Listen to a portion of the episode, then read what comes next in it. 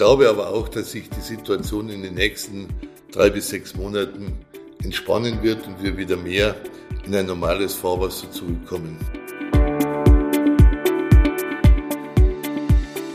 Wie für viele andere Handelsprodukte ist auch der Markt für grafische Papiere aktuell angespannt. In den vergangenen Wochen haben zahlreiche Medien darüber berichtet und auch uns erreichen immer mehr Anfragen zum Thema.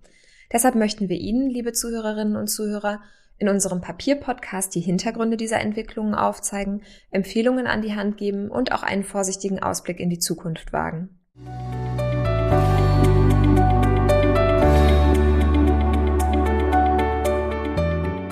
Herzlich willkommen zur siebten Folge des Papierpodcast. Mein Name ist Lea Eggers und ich freue mich sehr, heute mit einem Experten über die aktuelle Marktsituation zu sprechen.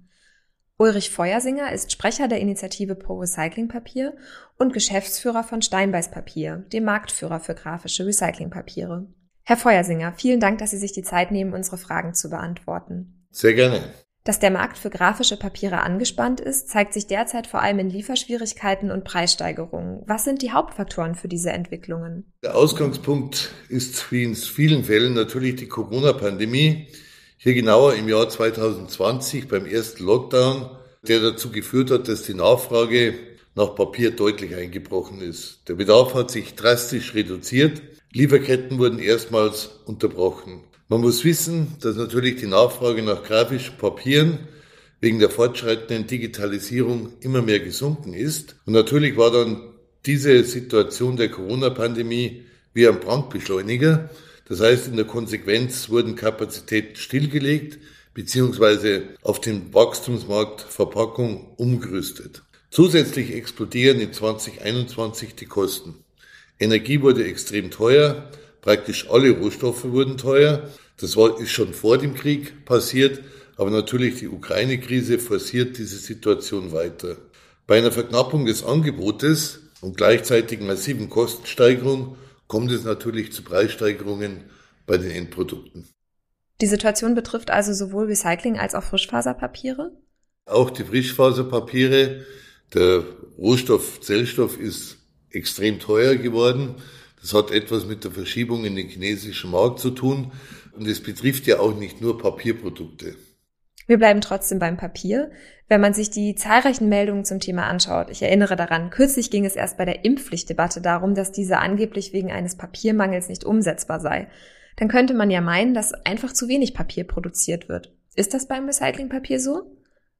Gut, das Impfproblem hätten wir sicher lösen können. Die Mengen sind hier nicht so groß. Aber wahr ist, dass derzeit der Markt unterversorgt ist. Verstärkt wird dies noch durch den Streik eines großen Anbieters in Finnland, der bereits vier Monate läuft, aber letzten Freitag auch beendet wurde. Nach unserer Beobachtung laufen die Hersteller von Recyclingqualitäten unter voller Auslastung. Vereinzelt gab es allerdings Stillstände, wenn ein Unternehmen nicht langfristig den Energieeinkauf abgesichert hat, weil einfach die Energiekosten explodiert sind. Grundsätzlich ist natürlich der Rohstoff Altpapier umkämpft geworden.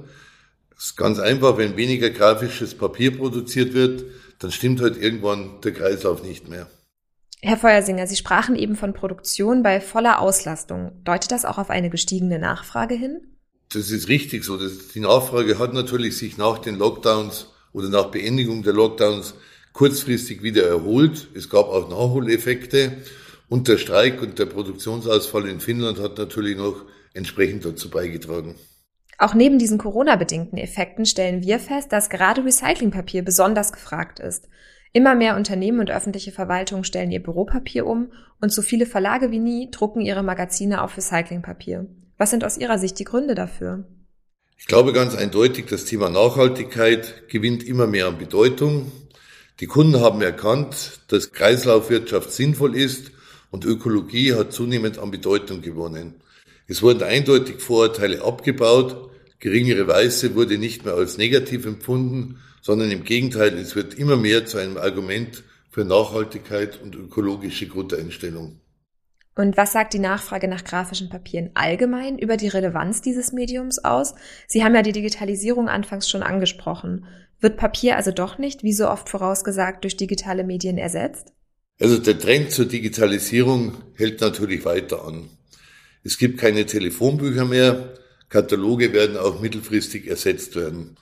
Wenn Informationen digital besser transportiert werden können, werden sich diese auch durchsetzen. Das muss man auch als Papierhersteller einfach konstatieren. Ob es ökologisch immer sinnvoll ist, bleibt aber dabei offen. Es zeigt sich aber aus unserer Sicht eines ganz deutlich, dass Informationen auf Papier besser aufgenommen werden. Es gibt einen eindeutigen Trend zu gedruckten Büchern. E-Books nehmen an Bedeutung ab.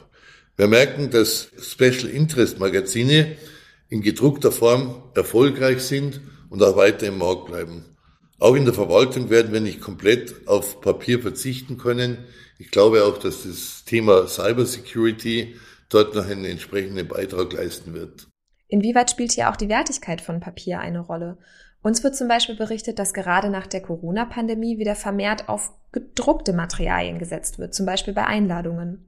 Ich glaube, es ist auch eine Generationenfrage, aber natürlich, mir persönlich ist es schon lieber, wenn ich eine persönliche Einladung per Brief bekomme oder per Karte als irgendwo ein digitales Medium. Denn in unserer Flut der E-Mails ersticken wir sowieso.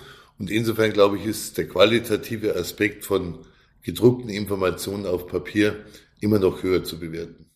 Kommen wir zurück zu den Lieferschwierigkeiten und Preissteigerungen. Wir werden jetzt immer wieder gefragt, was man tun kann, wenn man Papier weiterhin möglichst nachhaltig beschaffen möchte. Herr Feuersinger, welche konkreten Empfehlungen können Sie hier unseren Zuhörerinnen und Zuhörern mit auf den Weg geben?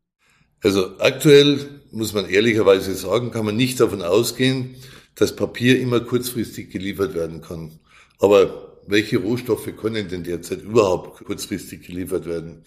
Man muss rechtzeitig bestellen vielleicht auch seine eigene Lagerhaltung etwas erhöhen. Es kommen ja noch zusätzliche Lieferausfälle von einem Anbieter aus Russland mit dazu.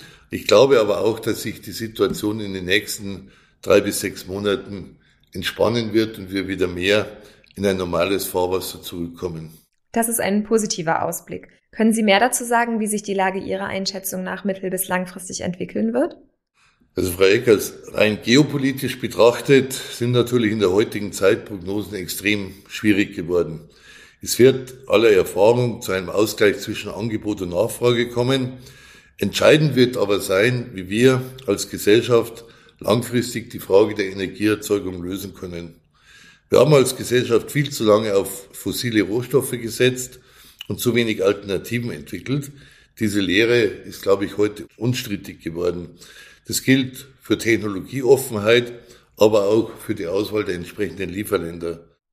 Wie Sie sagen, ist eine Entspannung der Marktsituation vor allem von übergeordneten Faktoren abhängig. Welche Möglichkeiten haben denn die Marktteilnehmerinnen und Teilnehmer vielleicht trotzdem selbst, um einen Teil dazu beizutragen? Denken wir zum Beispiel an die Sammlung von Altpapier. Natürlich würden wir uns wünschen, dass die Sammlung von Altpapier nochmals verbessert wird.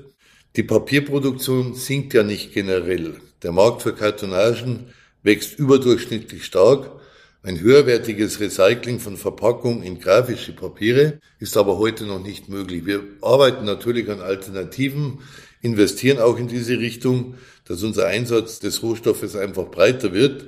Aber generell eine bessere Trennung von Zeitschriften und Zeitungen und Kartonagen wäre für uns schon sehr hilfreich. Herr Feuersinger, ganz herzlichen Dank für das Gespräch und für Ihre Einschätzung dieser komplexen Lage. Ich bedanke mich sehr herzlich, Frau Eckers.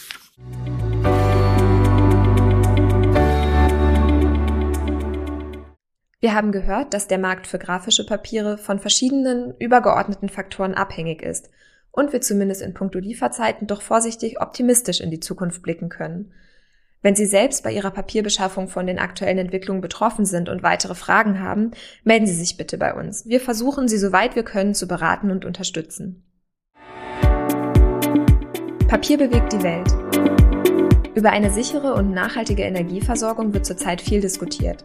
Dabei gilt, Energie, die gar nicht erst verbraucht wird, muss auch nicht erzeugt werden.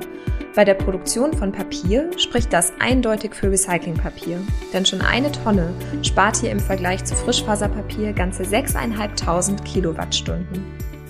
Vielen Dank, dass Sie eingeschaltet haben. Auf Wiederhören.